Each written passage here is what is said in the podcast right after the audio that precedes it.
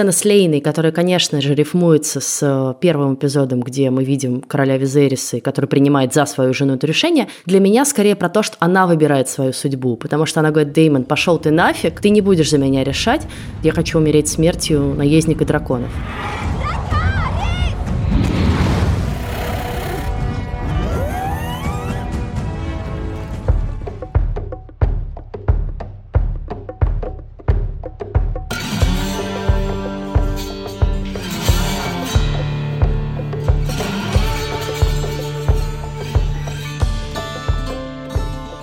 Всем привет! С вами подкаст в предыдущих сериях, и мы его ведущие Лиза Сурганова и Иван Филиппов.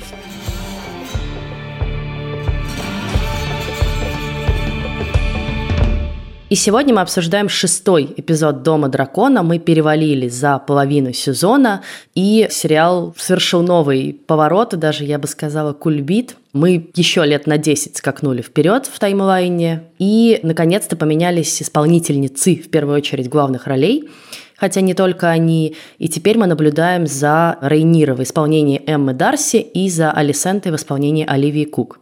И надо сказать, что пока это все довольно интересно. И вообще, в целом, мы с Ваней, спойлер, алерт от этого эпизода, остались под большим впечатлением. Я так просто хочу сказать, что это выдающийся эпизод по сравнению с первыми пятью. Ну, выдающийся. ни одной минуты мне не было скучно. Все, что я хотел, все я получил. Отдельно Оливия Кук, которую мы с тобой недавно видели в «Медленных лошадях», которую недавно здесь обсуждали, просто потрясающие. Они все там потрясающие, и женщины, конечно, обе, и Эмма Дарси, и Оливия Кук, просто слов нет.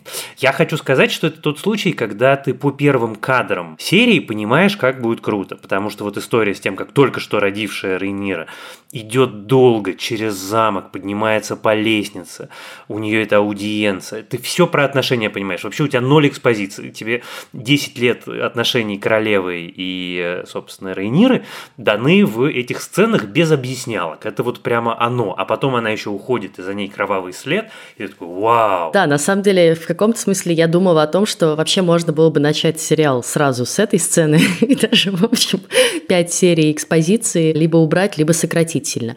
Но я с тобой согласна. Во-первых, не первые кадры даже, а вся первая сцена. Вы, может быть, обратили внимание, на самом деле длится минут 10, и она снята одним кадром. То есть очевидно, что там наверняка есть какие-нибудь вот эти все операторские трюки с проходом через дверные арки, где на самом деле есть склейки, потому что довольно сложно снимать одним кадром. Но это не важно. Важно, какое впечатление создается у зрителя, и оно действительно, во-первых, тебя сразу как бы затягивает в это и не отпускает. И за эти 10 минут, как правильно сказал Ваня, ты успеваешь понять все про новый расклад, все про прошедшие 10 лет, все про существующее напряжение, и на самом деле практически физически испытываешь вот это вот напряжение и усталость Рейниры от вот этих бесконечных дрязг, что вот ей опять надо тащиться по приказу королевы куда-то, и что она она как бы не дает ей покоя вообще, и что все на нее смотрят, и что она все время под прицелом, и что она как бы на самом деле страшно одинока в этом всем. Абсолютно, она абсолютно одинока, потому что мы понимаем не только про ее отношения с двором, с королевой, с самой собой, но про ее отношения с мужем, который глубоко инфантильный человек, который все время говорит, как хорошо, что я не женщина, и что мне однажды, значит, копьем пробили плечо, и как она на это реагирует, и какая она взрослая, и какая она вот по-настоящему такая, ну, как бы полноценный, зрелый человек человек, он все еще юноша, которого интересуют, так это называем, копья во всех их э, разнообразиях, а она уже взрослая женщина, ответственная, мудрая, понимающая на самом деле все эти расклады дворцовые гораздо лучше всех остальных. Знаешь, с одной стороны, я с тобой соглашусь, что можно было с этого начинать и было бы лучше. С другой стороны, в одном месте мне показалось, что нам полезно, что мы знаем, что было в первых сериях. Это история с Деймоном. Потому что когда ты помнишь Деймона из первых пяти серий, то, как он изменился, то, что он, ну, как бы очевидно, нашел какой-то внутренний баланс. Он нашел женщину, которую он, очевидно, любит. Не факт, что это счастье, это точно не счастье, это не то, как он себя видел. Но это некое подобие гармонии. И вдруг как бы его из этого вырывают, и вот этот вот момент, болезненность этого момента, она более явственна нам, зрителям, за счет того, что мы знаем, каким он был раньше. Ну, я тут в свою очередь с тобой не соглашусь, потому что, честно говоря, мне не продали то, почему Деймон так изменился. Окей, у него есть семья, у него есть дети, но в целом это выглядит странно достаточно для персонажа, который вот только что как бы на скаку рубил людей пополам. Для меня это пока непонятный скачок в развитии персонажа. Может быть, дальше будет понятнее, почему он так произошел. Но если со всеми остальными персонажами ты понимаешь, как они к этому пришли, с Деймоном не очень понятно, как он к этому пришел. Ну да, но с другой стороны, он же персонаж, которого качает как маятник в одну сторону, в другую сторону, в одну сторону, в другую сторону. И поэтому с ним это как-то не режет для меня глаз. Я вижу, что вот он действительно нашел родственную душу, у него действительно жена, которая по любви, они, ну как бы понятно, что там расчет тоже есть несомненный, и это очень важный брак, но очевидно между ними глубокая симпатия. Да, но при этом он вообще плюет на ее мнение, когда они обсуждают оставаться им на Пентасе или не оставаться. И он как бы говорит, мне пофигу, я хочу остаться. Да, потому что она женщина. Это такая как бы любовь, но не очень. Ну как, ну слушай, вспомни, ой, между прочим, я в этом эпизоде нашего подкаста буду регулярно вспоминать «Игру престолов», потому что наконец мы пришли к моменту, когда можно вспоминать «Игру престолов» не в смысле «Ой, а раньше трава была зеленее, небо голубее», а в смысле вот как в старые добрые времена, вот оно. Я попрошу сразу нашу звукорежиссерку Леру Кусто сделать звук монетки, падающей в наш э, сверджар. Ваня будет расплачиваться за каждое сравнение да. с «Игрой престолов». Но, возвращаясь к, вспомни, как бы какие-нибудь, я не знаю, Старки, когда папа Старк решает, что ему делать, он слушает свою любимую жену, но он делает то, что он считает нужным, точно так же, как и она. Поэтому это, в общем, вполне себе в духе времени, мне кажется. Ты, кстати, заметил, что там в какой-то момент король Визерис этими своими моделями занимается и отсылает своего придворного и называет его Эдвардом. Я почти уверена, что это Старк. Окей, если это 172 года в первом эпизоде... Не-не-не, это не тот самый, как бы, возможно, это просто просто имя, но я думаю, что он все равно Старк. Ну, наверное, да, может быть. Конечно, во-первых, про омерзительного рыцаря хочется поговорить, который, ну вот настолько... Обиженка, он обиженка. Абсолютно отверженный герой-любовник. Причем самое смешное, что вот это самый омерзительный тип людей. Они формально говорят, что они против порока, или они там защищают свою семью, или что-то еще, а на самом деле рыцарь-обиженка, а Алисента вдвойне обиженка, потому что она смотрит на Рейниру, которая, понятно, что это не то семейное счастье, о котором Рейнира мечтала, когда ей было там, я не знаю, 12 лет. Но у нее работающий брак, у нее инфантильный, но при этом не омерзительный муж, с которым они достигли договоренностей, которые все исполняют. Не садисты, и на том спасибо. Любимый мужчина, дети от любимого мужчины, место при дворе. И вот как бы вот, вот это все а с другой стороны, Алисента, у которой кроме постоянной опасности за жизнь и за жизнь своих детей, еще сверху у нее гниющий заживо безвольный муж, и она запертая в этом всем. И мне кажется, что для нее вот эта вот человеческая, ну как бы нечеловеческая на самом деле зависть и обида, они скорее гораздо большую, может быть, играют мотивационную роль, чем э, то, что она говорит своему старшему Эйгону, который дрочит в окно «Вау!» сцена «Вау!» Ну, то есть, вот чем вы еще могли меня удивить? Что он в смертельной опасности? Слушай, с одной стороны, думаю, что ты прав, но я думаю, что тут сложнее ее чувство, потому что она еще как бы такая. Она говорит, я вот соблюдаю приличие, вот я веду себя как надо, да, вот меня воспитывали хорошей девочкой, и я выросла хорошей девочкой, я соблюдаю приличие, ни с кем не сплю, мучаюсь со своим старым мужем.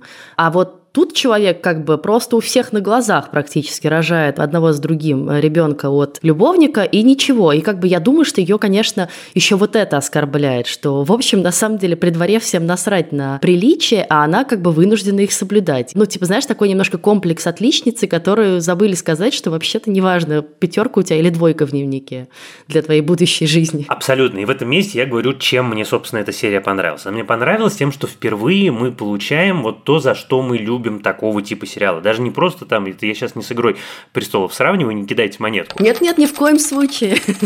Просто, в принципе, за что мы любим качественные драмы, которые похожи по-настоящему на большие крутые романы. За то, что она, запертая в своей добродетели, в результате в этой серии совершает самый чудовищный поступок.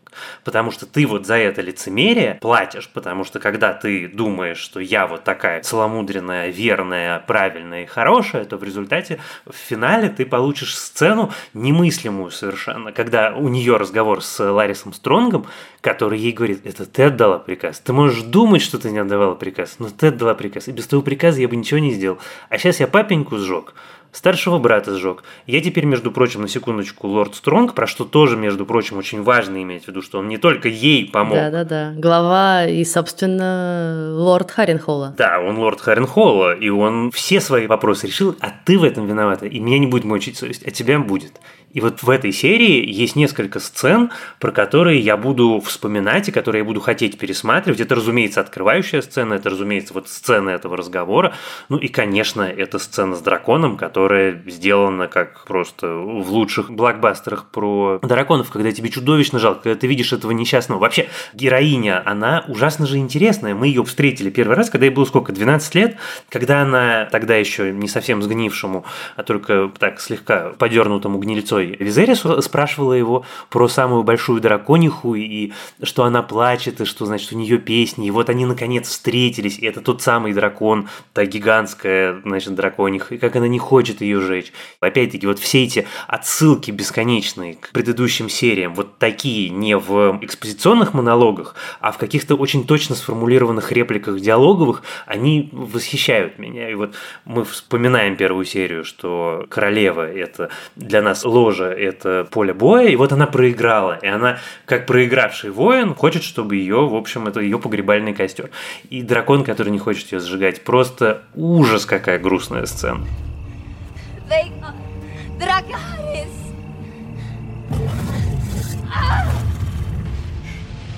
Дракарис! Дракарис!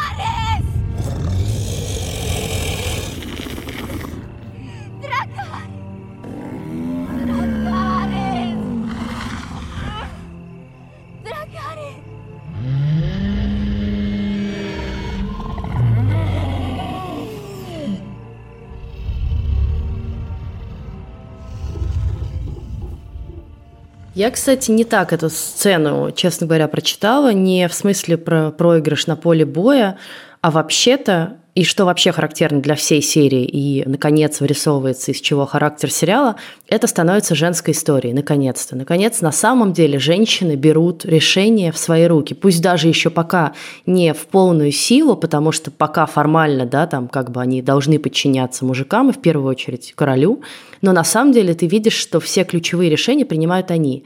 И сцена с Лейной, которая, конечно же, рифмуется с э, первым эпизодом, где мы видим короля Визериса, который принимает за свою жену это решение, для меня скорее про то, что она выбирает свою судьбу, потому что она говорит, Деймон, пошел ты нафиг, ты не будешь за меня решать, и она даже в этот момент, что меня на самом деле удивило, она придает свой материнский инстинкт. То есть она может выбрать да, жизнь ребенка, она слышит, о чем они говорят, мне кажется. И она, тем не менее, выбирает другую смерть, потому что она говорит, я хочу умереть смертью наездника драконов.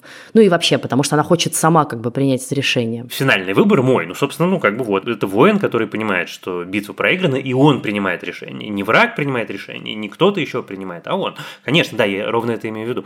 И дракон. Мне вообще очень понравилось понравилось, как мы все больше узнаем про жизнь с драконами, потому что на самом деле с Дейнерис было менее это понятно, потому что вся эта как бы рутина была утеряна. А тут вот тебе рассказывают, да, что дракона можно получить при рождении, и если он как бы вылупился и все ок, и тогда у тебя с ним связь с рождения.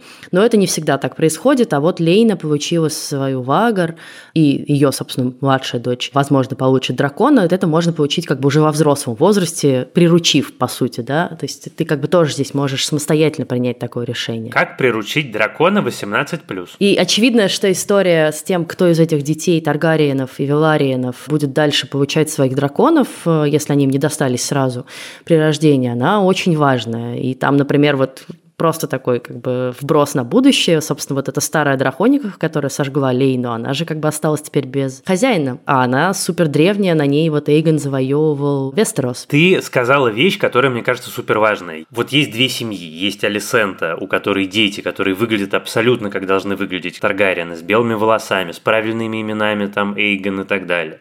А есть Рейнира, у которой дети выглядят, ну, собственно, вокруг этого часть интриги эпизода выстроена, что дети выглядят выглядит как папенька. Но драконы выбирают их. Получается, что вот они драконы, А дети Алисенты как-то, очевидно, не очень, несмотря на правильный цвет волос. Внешность обманчива. Но еще мне очень нравится вот эта сцена флирта с драконами, да, где мы знакомимся, собственно, с тем, как Лейна управляет драконом, потому что это очень трогательно, на самом деле, много говорит про их отношения, что они просто развлекаются тем, что летают на драконах и пускают друг с друга милые колечки огня, через которые надо пролететь и тем самым доказать свою любовь, видимо.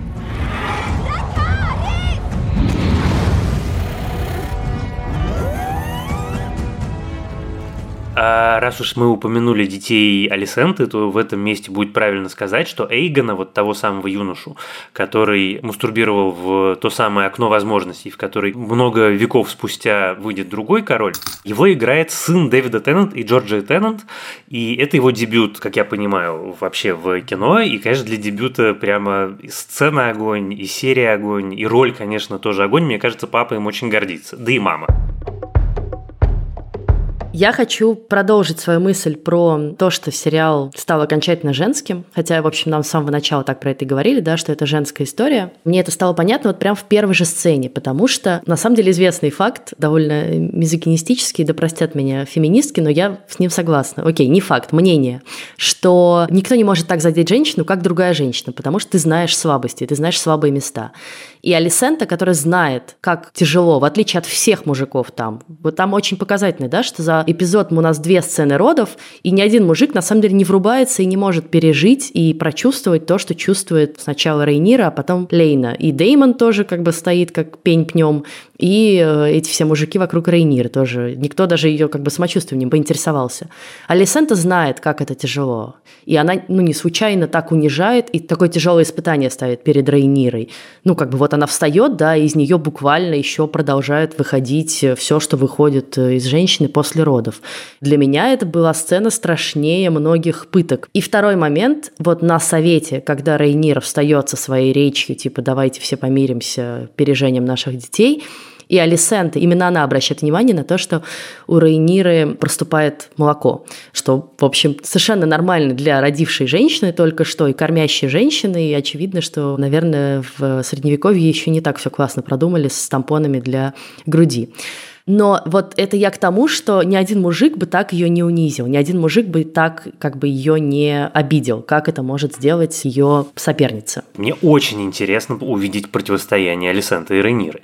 И при том, что и ставки для всех понятны, и у Алисенты, в общем, ставки понятны. Конечно, самое интересное будет с тем, как у нее с новым лордом Стронгом будут дальше развиваться отношения.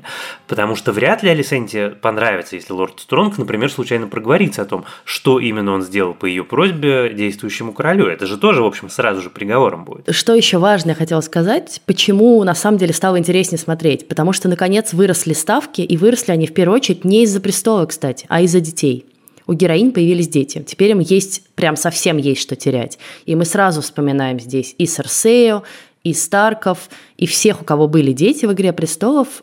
Теперь я кидаю монетку действительно, вот ты сразу понимаешь, что это как бы не просто, да, драка за какую-то воображаемую власть, а это соперничество за жизни своих детей, потому что Алисента ощущает, что буквально вот как бы ее трое детей в бесконечной опасности, потому что они Таргариены и при этом не наследники престола. То же самое ощущает Рейнира в отношении своих детей, что они наследники престола, но как бы в обход типа мальчиков, и это тоже страшно.